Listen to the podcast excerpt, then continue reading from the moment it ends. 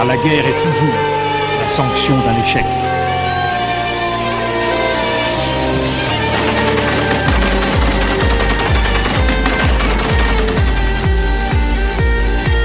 On croit en notre capacité à construire ensemble un monde meilleur. Bonjour à vous, chers auditeurs et auditrices. Vous êtes à l'écoute de Plein Feu, votre émission sur les conflits armés dans le monde. Cette semaine, retour sur les élections présidentielles américaines et leur incidence sur cinq conflits internationaux.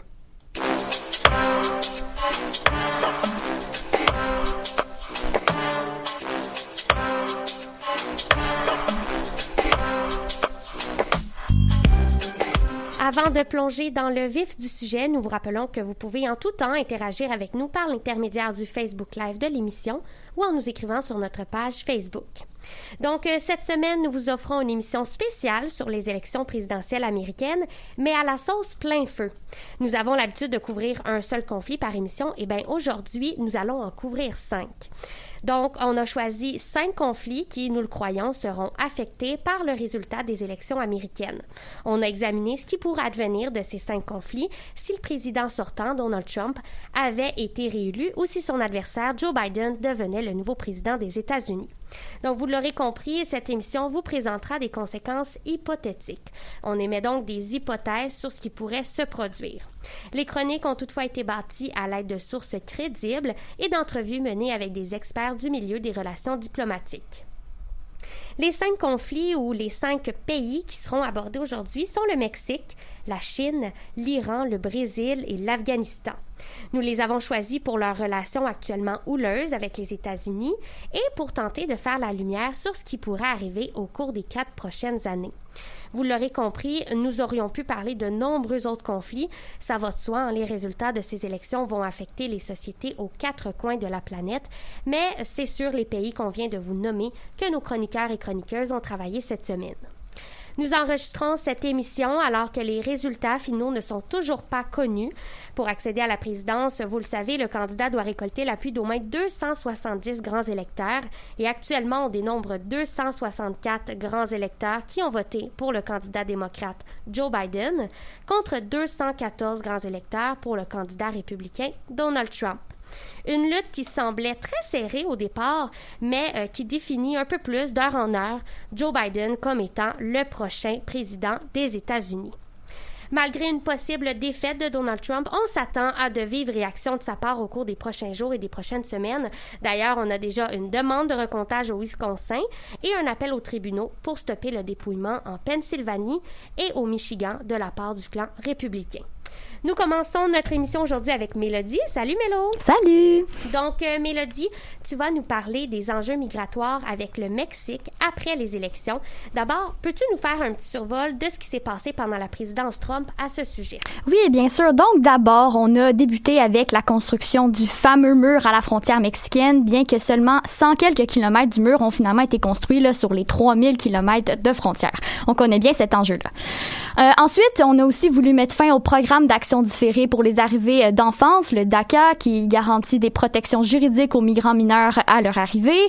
On a aussi renforcé les Border Patrol et euh, l'agence Immigration and Custom Enforcement, qu'on connaît sous l'acronyme ICE, impliqué les polices locales. On a financé de plus belle les prisons familiales pour migrants. Je pourrais continuer longtemps comme ça, mais en bref, ça se résume à ceci. L'immigration était l'un des pans importants de la politique protectionniste de Donald Trump qui a fait tout en son possible pour que les questions migratoires soient une affaire de sécurité nationale, ce qu'on appelle la sécurisation. Et tout ça, ça se limite pas au territoire américain. On a littéralement menacé, contraint le Mexique pour qu'il assure un filtre des migrants avant même qu'ils arrivent aux États-Unis. C'est ce qu'on appelle l'externalisation des frontières. Donc voilà, c'était un bref et très chargé survol. Disons que ça mine un peu euh, la confiance euh, envers les immigrants, c'est peu dire. C'est sûr. Et euh, j'imagine que ce n'est pas dans les plans de Trump de changer quoi que ce soit à ses politiques anti-immigration. Évidemment. À ce sujet, je me suis d'ailleurs entretenue avec Elisabeth Vallet, qui est politologue, professeure de géopolitique au, Collège militaire royal de Saint-Jean, pardon, euh, directrice de l'Observatoire des géopolitiques et chercheur pour l'Observatoire sur les États-Unis de la chaire Raoul Dandurand de l'UQAM. J'étais très chanceuse de m'entretenir avec elle et euh, dans notre discussion, elle était d'avis que Trump sera sans gêne s'il est réélu. On va l'écouter.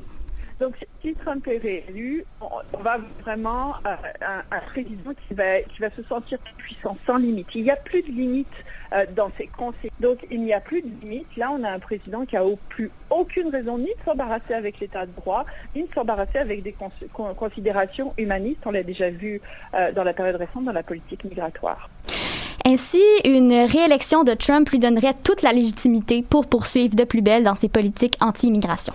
On peut donc s'attendre à un certain apaisement si c'est Biden qui est élu, j'imagine. Oui, comme ce serait le cas globalement dans les relations internationales d'ailleurs, me le rappelait Elisabeth Vallet. Mais sur la question migratoire, le programme électoral de Joe Biden est effectivement soigneusement élaboré en opposition avec celui de Trump. Et euh, qu'est-ce qu'il y en est du mur? Est-ce qu'on prévoit le détruire? Ben, en fait, la campagne de Joe Biden a jamais répondu à cette question. On imagine que c'est trop délicat. Et en fait, cette non-réponse, elle nous fait voir un portrait un peu plus clair, plus clair pardon, de ce que serait une administration Biden. Euh, comme me le disait si bien Elisabeth Vallet, les changements ne tarderont pas à se faire voir, mais ils seront très esthétiques. On ne doit pas s'attendre à des changements de fond. Ce qu'il faut savoir d'abord, c'est que bien avant qu'on parle d'un mur à la Trump, il y a près de 1100 km de clôture qui avait déjà été érigé à la frontière avec le Mexique. Biden a d'ailleurs été l'un des nombreux sénateurs démocrates à voter le refinancement de cette clôture en 2006. Aussi, on peut s'attendre à un apaisement, oui, des relations avec le Mexique, mais pas un changement dans les intentions. Comme me le disait Elisabeth Vallet, les relations avec le Mexique seront beaucoup plus collaboratives, mais le résultat sera le même. On mise sur l'externalisation des frontières. En bref, là, on va pas cesser les démarches pour limiter l'immigration en soi. Et euh, étant donné la division des Américains et des Américaines sur la question, même si Biden est élu, ce n'est pas quelque chose qui serait payant politiquement. Oui, exactement. Donc, Elisabeth Vallet me disait d'ailleurs que le travail de Trump à faire valoir un discours qui est très protectionniste, ben, c'était aller très loin et qu'il y avait très peu de chances qu'on revienne à un discours inverse. Il en reste pas moins que toujours selon Elisabeth Vallet, euh, Biden et les démocrates cherchent tout de même à renverser la perception générale de l'immigration. Seulement, ce ne sera pas facile. On écoute Elisabeth Vallet à sujet. Un changement purement esthétique peut quand même avoir une incidence sur les valeurs que porte ultimement la communauté internationale. Puis je pense que c'est là où est le problème. Et c'est ce que Biden va essayer de renverser. Mais renverser un état d'esprit, ça prend du temps. Il faut gagner le cœur et les esprits. Ça va prendre certainement plus qu'un mandat s'il était élu. Donc, en bref, les intentions et les discours, c'est une chose, mais la culture de peur, voire de haine de l'autre qui est venue avec la sécurisation des questions migratoires, ben, c'en est une autre, puis c'est pas très près de changer. Merci beaucoup, Mélodie, pour ta chronique. C'est vraiment super que tu aies réussi à parler avec Elisabeth Valère en cette semaine des élections très occupées. Hein. Merci beaucoup. Deuxième conflit, maintenant, on se tourne vers un pays qui est sur le point de dépasser les États-Unis comme première puissance mondiale et avec qui les échanges commerciaux sont omniprésents. J'ai nommé la Chine. Gabriel, tu, abordes, oui, le conflit Chine-États-Unis. Effectivement, Magali, d'abord, fait intéressant à souligner, ben, ce conflit-là, il porte sur des problématiques qui sont multiples entre les deux États. Donc, je vais tenter, au mieux de mes capacités de synthèse, de résumer ce que je trouve essentiel parmi tout ce qui se passe entre les deux puissances mondiales en quatre minutes. Vous êtes prêts, moi aussi? Allons-y donc sans plus tarder. Les États-Unis ont d'abord des intérêts économiques importants en Chine, ce qui n'est pas étonnant quand on se dit que pour les entreprises américaines, on va chercher une clientèle de 1,4 milliard de personnes, soit près de 20% de la population de la planète dans un seul pays. Ainsi, ben, si les échanges commerciaux atteignent des sommes colossales, euh, ben, l'an dernier uniquement, ça s'élevait à 558,8 milliards de dollars entre les deux puissances. Par contre, et c'est là que les choses se corsent, les États-Unis importent beaucoup plus de choses provenant de Chine que la Chine importe de biens américains. C'est ce qui crée un déficit commercial pour les États-Unis et donc l'insatisfaction de Donald Trump. Le président a choisi d'en faire un engagement important et d'imposer des tarifs douaniers sur certains des biens importés de Chine pour tenter de réduire le déficit. Mais jusqu'à maintenant, ben, ça n'a pas encore véritablement fonctionné. En janvier et août cette année, les États-Unis ont importé près de 263 milliards de dollars en biens chinois et ont exporté environ 70 milliards de dollars de biens vers la Chine. Le déficit est donc de 193 milliards de dollars, ce qui s'avère élevé et on a bien hâte de connaître les chiffres pour la fin de l'année. Donc c'est un peu ce qui conclut ma courte description de la fameuse trade war entre les États-Unis et la Chine. Merci. Et on a d'ailleurs à plusieurs reprises parlé de la Chine euh, à plein feu. Peux-tu nous nommer, nous expliquer quelques-uns de ces événements? Euh, euh, bien sûr. Donc, euh, comme je manque un peu de temps pour tout nommer ça, je vais devoir vous résumer rapidement ces événements qui sont passés en quatre ans de Trump à la tête des États-Unis. On va passer en vitesse à côté du fait que la Chine envoie des musulmans dans des camps de travail, que le pays a imposé une loi sur le territoire supposément indépendant de Hong Kong qui permet les arrestations assez arbitraires, parfois avec procès sans jury, et qui permet en plus de juger les criminels hongkongais en Chine communiste. Ensuite, que le pays agrandit avec succès son territoire dans l'océan Pacifique, chose qui est totalement illégale en droit international. Puis que la directrice de Huawei, Meng Wanzhou, a été arrêtée au Canada et n'est toujours pas extradée vers les États-Unis, mais que cela rehausse les tensions sino-américaines. Et finalement, que les États-Unis veulent justement pas installer le réseau 5G par Huawei sur leur territoire à cause qu'ils craignent que le gouvernement chinois espionne les Américains grâce à ça.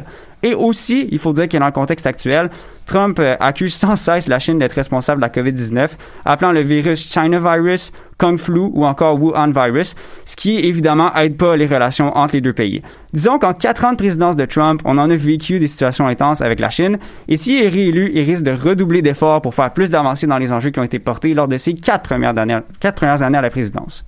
Euh, Gabriel, tu nous parles de Trump et on comprend que les relations Chine-États-Unis ne tendent pas à s'améliorer. Mais si Biden est élu président, qu'est-ce que est-ce que ça va vraiment changer quelque chose? Ben, honnêtement, je pense qu'on peut critiquer Donald Trump pour bien les choses, mais les principes sur lesquels il a basé la plupart de ses critiques envers la Chine, et là, évidemment, je parle pas du Kung Flu, là, euh, c'est assez légitime.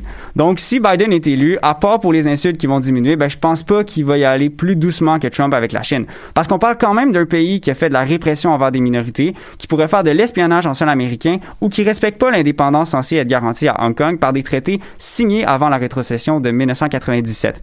Mais je me trompe peut-être, Donald Trump a quand même passé près de la guerre nucléaire avant d'organiser un sommet mondial et de rencontrer Kim Jong-un. Qui sait peut-être que Joe Biden veut régler toutes les problématiques avec la Chine si jamais il est élu président des États-Unis. On ne sait jamais. Hein? J'ai l'impression que les relations diplomatiques entre les États-Unis et la Chine sont tellement fragiles qu'elles pourraient basculer un peu euh, du jour au lendemain. Merci beaucoup, Gab. Ça fait plaisir. Je vous propose maintenant une courte pause musicale avec le même qu'avant, une chanson du rappeur montréalais Raccoon que vous trouverez dans son nouvel album Le Setup. On se retrouve au retour de la pause. Restez des nôtres.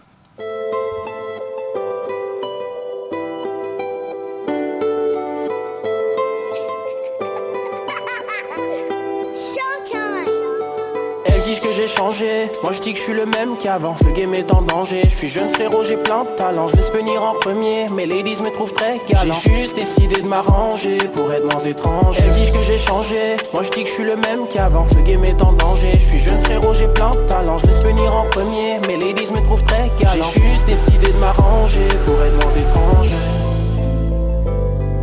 J'ai juste décidé de m'arranger pour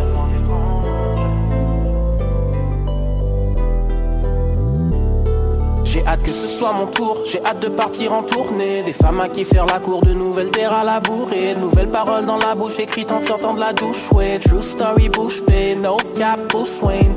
J'imagine un monde où j'en supporte la vue des prétendantes qui vont me braquer.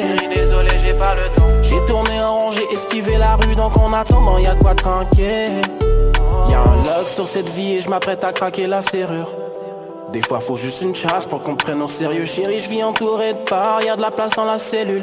Et je t'ai donné mon flot, t'as pas gobé la gélule. Elles disent que j'ai changé, moi je dis que je suis le même qu'avant. Le game est en danger, je suis jeune frérot, j'ai plein de talent Je laisse venir en premier, mes ladies me trouvent très galant. J'ai juste décidé de m'arranger pour être moins étrange. Elles disent que j'ai changé, moi je dis que je suis le même qu'avant. Le game est en danger, je suis jeune frérot, j'ai plein de talent Je laisse venir en premier, mes ladies me trouvent très galant. J'ai juste décidé de m'arranger pour être moins étrange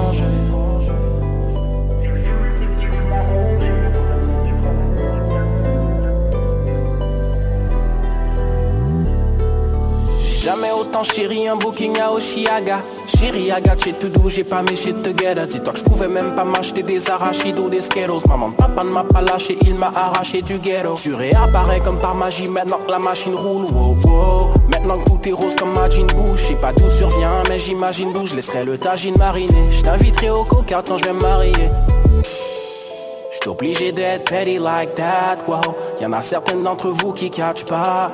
Tu comprenais pas qui j'étais way back though. Donc c'est sûr qu'aujourd'hui on match pas. Mais t'inquiète, je suis le même qu'avant. Le game est en danger. Je suis jeune frérot, j'ai plein de talent. Je laisse venir en premier. Mes ladies me trouvent très galant. J'ai juste décidé de m'arranger pour être moins étrange. Elles disent que j'ai changé. Moi je dis que je suis le même qu'avant. Le game est en danger. Je suis jeune frérot, j'ai plein de talent. Je laisse venir en premier. Mes ladies me trouvent très galant. J'ai juste décidé de m'arranger pour être moins étrange. Mais t'inquiète, je suis le même qu'avant. Que je suis le même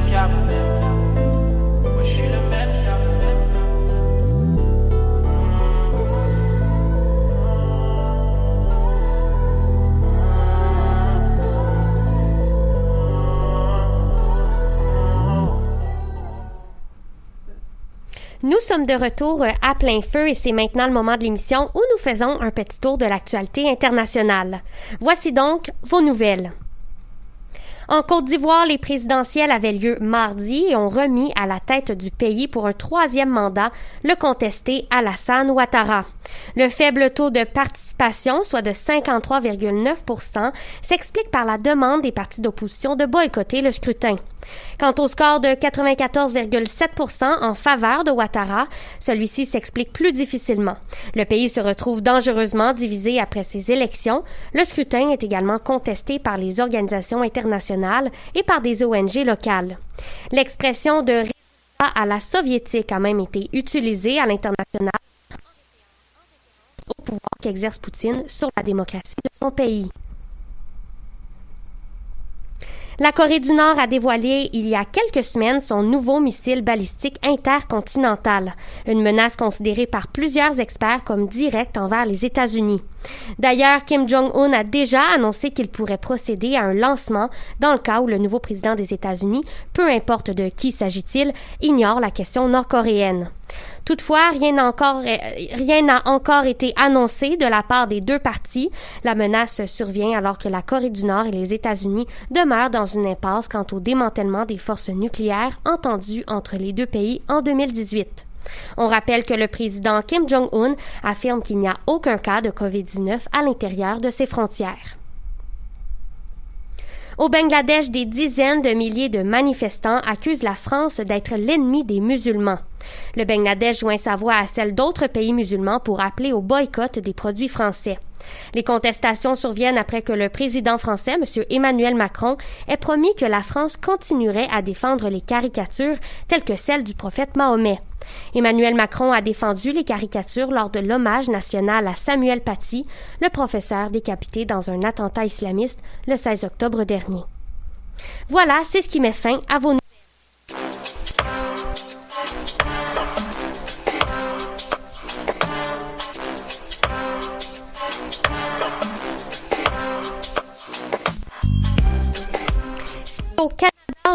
des élections américaines, que les États-Unis sont nos voisins.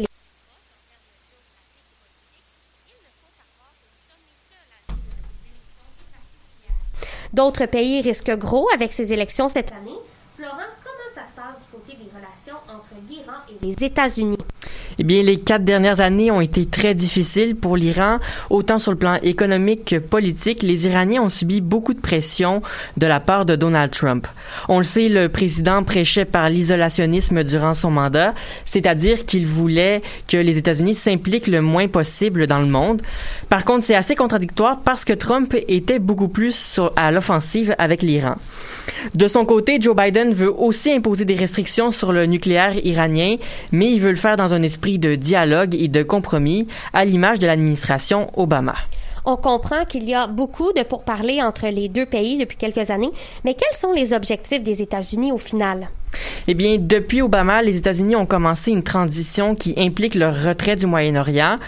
J'oserais dire qu'il était temps parce que les Américains ont tendance à s'impliquer dans tous les conflits du monde, même quand ça mhm. ne les concerne pas.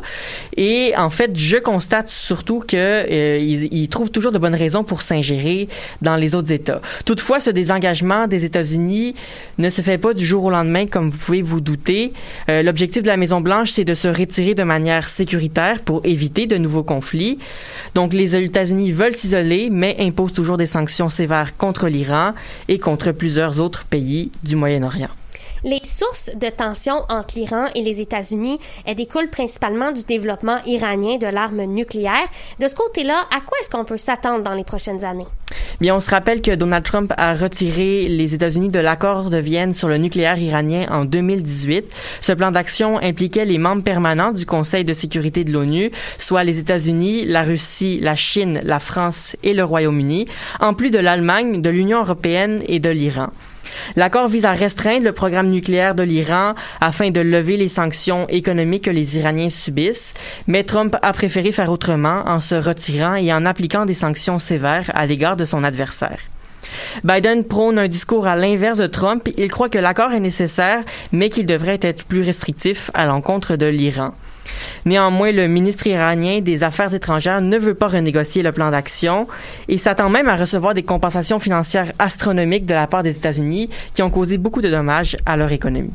J'ai l'impression, Florent, que la situation est plus tendue que jamais entre l'Iran et les États-Unis du fait qu'il semble y avoir peu de coopération entre les deux pays. Est-ce que des risques de conflits armés sont à prendre en considération selon toi?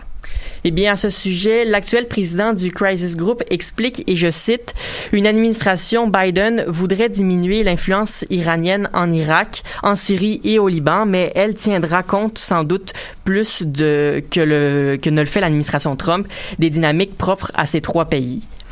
On comprend que Joe Biden veut réduire l'ingérence des États-Unis en Iran et au Moyen-Orient en général, mais de proches collaborateurs de Biden veulent tout de même des négociations plus serrées afin d'aboutir à des solutions concrètes. Pour l'administration Trump, les relations se dégradent avec l'Iran et les autres pays de l'accord. Il va sans dire que si l'escalade des tensions s'accentue, des conflits armés sont peut-être inévitables dans la région.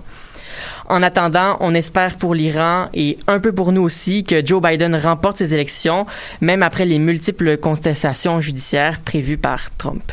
Et euh, j'en profite pour mentionner que nous avons réalisé une émission sur la recrudescence des tensions entre l'Iran et les États-Unis à la saison passée de plein feu après la mort du général Qassem Soleimani, si vous voulez en apprendre davantage sur le sujet. Merci beaucoup pour ta chronique, Florent. Quatrième pays inévitablement touché par le résultat des élections américaines, le Brésil. Et c'est Laurence qui est en studio avec nous pour nous en parler. Salut! Salut! Donc, euh, quatrième pays, oui, euh, qui va être, euh, on le suppose, touché par le résultat des élections. Laurence, je me trompe pas en disant que le président du Brésil, Jair Bolsonaro, a une excellente relation avec Donald Trump. Ben non, tu te trompes pas. Celui qu'on appelle le Trump tropical a maintes fois proclamé haut et fort son admiration pour le président des États-Unis. Avant-hier même, M. Bolsonaro a souhaité publiquement que Donald Trump soit réélu, chose que peu de dirigeants à travers le monde se sont mouillés à faire.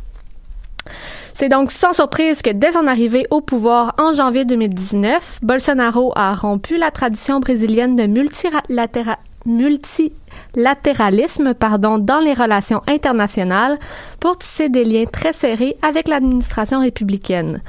Il avait d'ailleurs déclaré en octobre 2017 lors d'un passage en Floride, et je le cite, Trump est un exemple pour moi. Je suis conscient de la distance qui nous sépare, mais j'ai l'intention de me rapprocher de lui et euh, pour le bien du Brésil et des États-Unis. Les deux homologues partagent beaucoup de points en commun, comme une forte présence sur Twitter, une tendance à remettre en question la science dans la crise sanitaire actuelle et un désintérêt total pour la protection du climat, pour ne nommer que ça. Mhm. et euh, comment cette relation pourrait évoluer si Joe Biden était élu président? On peut dire que la possible relation entre Biden et Bolsonaro, si Biden remporte les élections, part déjà du mauvais pied. Euh, à la fin septembre, Biden, visiblement plus sensible aux enjeux climatiques que son homologue républicain, a menacé le Brésil de sanctions économiques à cause de la déforestation de l'Amazonie, propulsée en grande partie par Bolsonaro. À peine 24 heures euh, après les propos de l'ancien vice-président, M. Bolsonaro s'est lancé dans une série de tweets. Je me permets de vous en lire quelques-uns. On commence avec, je cite, en tant que chef d'État qui a resserré les relations entre le Brésil et les États-Unis comme jamais auparavant, après des décennies de gouvernements hostiles aux États-Unis, de, de gouvernements hostiles aux États-Unis, il est vraiment difficile de comprendre une déclaration aussi désastreuse et inutile. Je vous en lis un autre dans lequel c'est très drôle. Il rebaptise le candidat démocrate. Quelle honte, Monsieur John Biden, quelle honte. Et finalement, la souveraineté du Brésil n'est pas négociable. Dans ce dernier tweet, le dirigeant d'extrême droite faisait référence à la promesse de Joe Biden lors du débat du 29 septembre dernier de réunir avec d'autres pays 20 milliards de dollars afin d'aider le plus grand pays d'Amérique latine à freiner la déforestation. Et euh, en même temps, Laurence, Joe Biden, advenant son élection, aurait avantage à garder de bonnes relations avec le Brésil, non? Ben, t'as bien raison, Magali. On parlait de la relation compétitive entre la Chine et les États-Unis plus tôt. Eh ben, pour pouvoir contrer en quelque sorte cette montée en puissance de la Chine, les États-Unis vont avoir besoin de leur alliance avec le Brésil. Présentement, le Brésil exporte massivement son soya, sa viande et son fer vers le géant asiatique. Si les liens commerciaux entre le Brésil et les États-Unis devaient s'effriter, c'est la Chine qui en ressortirait gagnante, ce que les États-Unis ne souhaitent évidemment pas, comme on l'a mentionné plus tôt. Donc, pour certains experts, le Brésil est le seul pion sur l'échiquier sud-américain où les États-Unis ont une chance de freiner l'influence de Pékin. Est-ce qu'on peut aussi dire que les États-Unis sont un allié important pour le Brésil? Ben oui et non. Euh, le Brésil a, a intérêt pardon, à conserver évidemment de bonnes relations avec la puissance mondiale américaine, question de maintenir une influence sur la scène internationale qui a d'ailleurs été grandement effritée avec l'élection de Bolsonaro en 2017. Par contre, certains opposants au président brésilien ont souvent reproché à leurs dirigeants d'offrir un soutien indéfectible à Donald Trump sans jamais de réelle contrepartie. On pense ici à la procrastination ou à l'hésitation de Washington dans le processus d'adhésion du pays sud-américain à l'OCDE. On peut donc se poser la question si la relation États-Unis-Brésil est réellement égalitaire. Effectivement, merci beaucoup, Laurence. Original, ta chronique, c'est une relation diplomatique entre le Brésil euh, et les, et les États-Unis que je ne connaissais pas. Merci beaucoup. Nous rejoignons maintenant Yonis pour le cinquième et dernier conflit. Bonjour, Yonis. Bonjour. Donc, euh, le dernier conflit choisi est celui entre les États-Unis et les talibans en Afghanistan. Nous savons que les talibans et les États-Unis ont signé un accord sur le retrait des troupes américaines dans le pays. Yonis, qu'est-ce que tu peux nous dire à ce sujet? Alors oui, j'aimerais vous parler du de l'accord du 29 février dernier entre les États-Unis d'Amérique et le soi-disant Émirat islamique d'Afghanistan, l'État autoproclamé taliban afghan. Cet accord met en place un effort progressif des troupes américaines du pays et le commencement de négociations inter-afghanes afin de mettre un terme à 42 ans de conflit quasi ininterrompu. J'ai interviewé M. Robert Shimuka, chercheur au McDonald-Laurier Institute d'Ottawa, un spécialiste des questions stratégiques. Et selon lui, comme vous l'entendrez dans le prochain extrait, le désir de l'administration Trump de négocier avec, les, avec les talibans, les adversaires des États-Unis au sens, large, pardon, est un changement vis-à-vis -vis des administrations précédentes.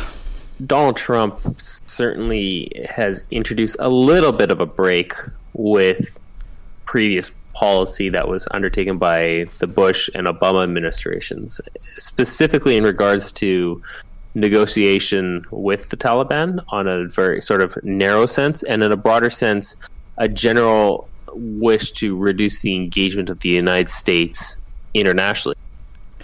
Donc, d'après M. Shimuka, la guerre en Afghanistan ne peut pas être gagnée sans négociation entre le Taliban et le gouvernement afghan. Le voici qui l'explique en ce trois termes. Requirement, I think, or realization that unless some sort of negotiated settlement occurs, you're probably going to require, unless you completely defeat the Taliban, some sort of negotiated um, settlement is required. Like you, it's just it's never you're never going to just wipe out the enemy as one would hope, right? There's always going to be a negotiated end otherwise. Donc, une situation très tendue en Afghanistan qui nécessite une négociation, selon, euh, selon M. Shimoka. Qu'en est-il des autres théâtres d'opération contre le djihadisme? Alors, depuis les 20 dernières années, la menace djihadiste est vraiment devenue transnationale, enfin, encore plus qu'avant. Euh, notamment en Afrique et en Asie du Sud. Donc les États-Unis combattent, combattent les djihadistes dans nombre de ces pays. Cependant, la nouvelle stratégie de défense nationale américaine met moins l'accent sur la menace djihadiste. On le voit notamment en Afrique où les États-Unis, semblent se retirer progressivement pour aller le plus en Asie, militairement.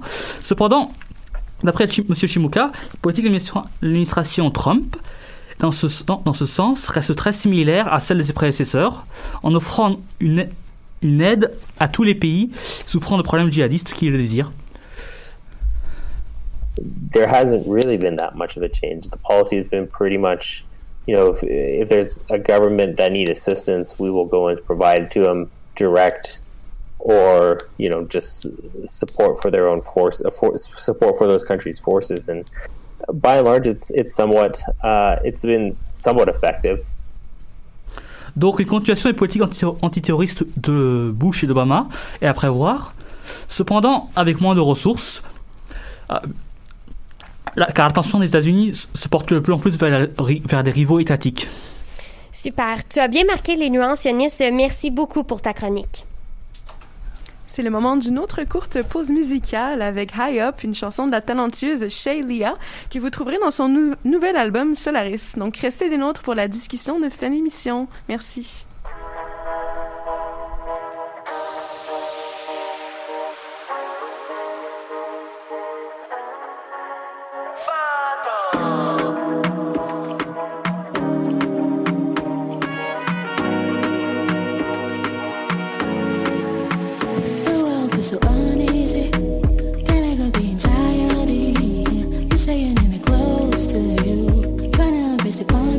dancing.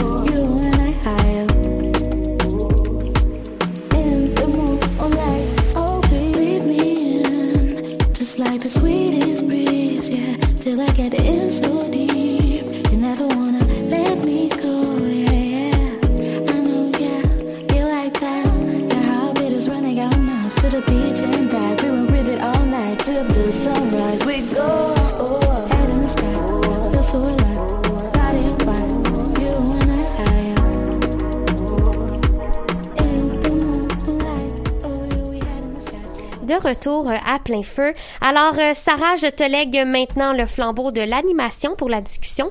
Quel sujet veux-tu aborder avec nous cette semaine? Merci Magali. Alors pour la discussion de cette semaine, nous revenons sur un conflit interne chez nos voisins du Sud. Un conflit, vous me voyez peut-être venir, qui a été très médiatisé là, au courant des derniers mois. On parle donc du mouvement Black Lives Matter, mais plus particulièrement de son impact sur les élections américaines. N'oublions pas que le mouvement n'est pas prêt de s'essouffler, alors que lundi dernier, Walter Wallace, un jeune homme, un jeune homme noir âgé de seulement 27 ans, a été abattu par deux policiers en pleine rue de Philadelphie. Donc depuis, la ville est le théâtre de manifestations et d'affrontements. Alors, ma première euh, question pour vous, en fait, afin de démarrer, c'est est-ce que le mouvement a eu un impact sur les résultats des élections selon vous? Certainement, c'est sûrement, euh, c'est sûrement pas tout noir, pas tout blanc. Mon Dieu, ça c'est un très mauvais jeu de mots dont je viens de me rendre compte, mais euh, c'est pas voulu.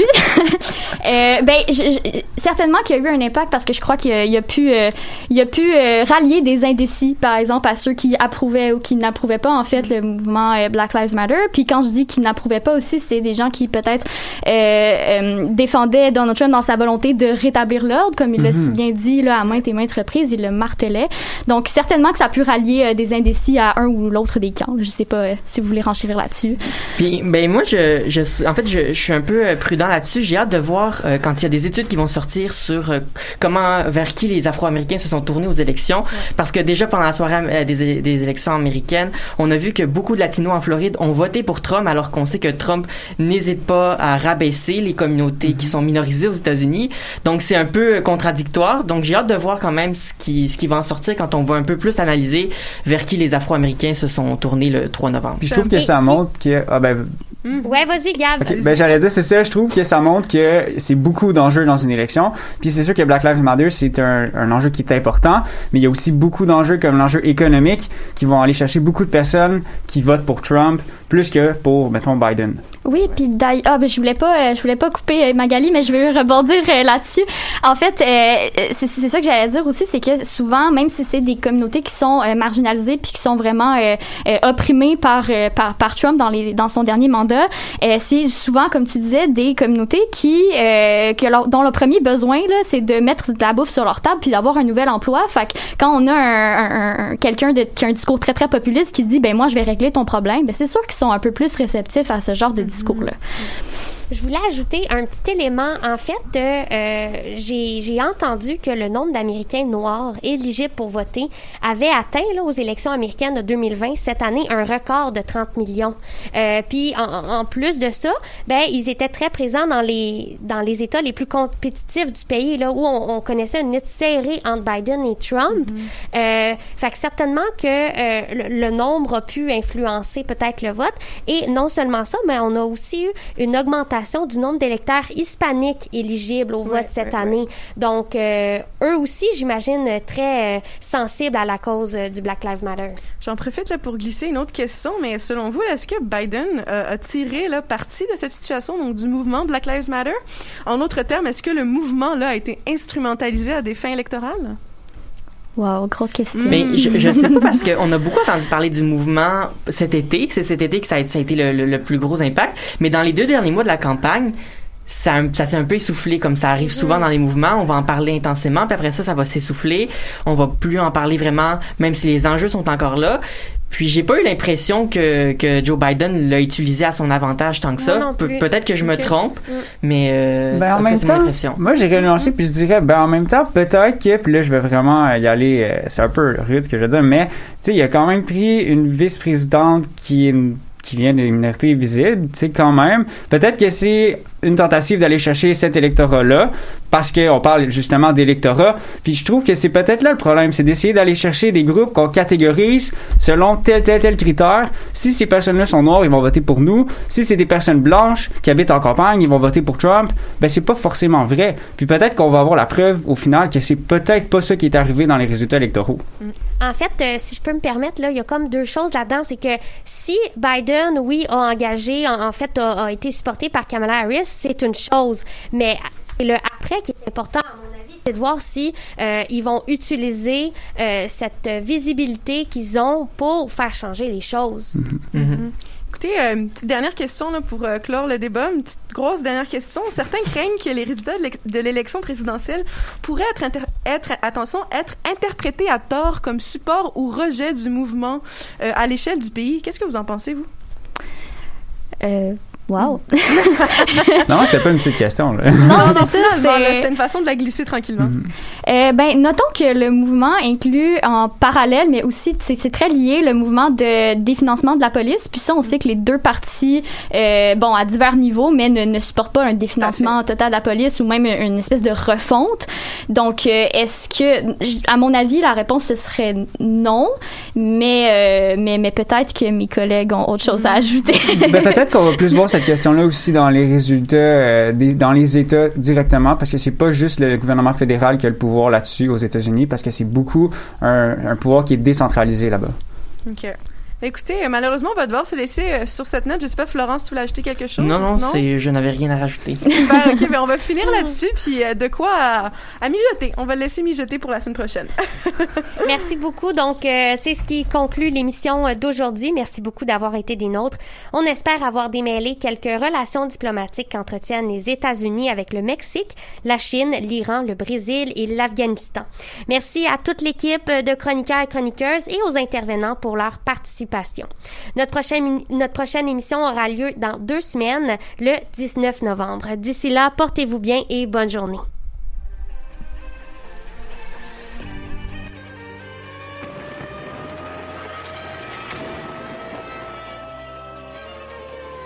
car la guerre est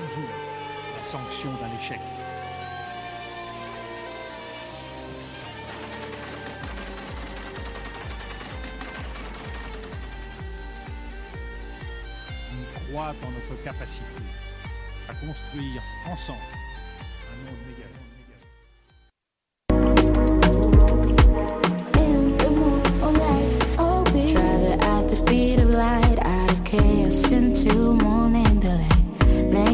shaped like an African queen, like I've never seen.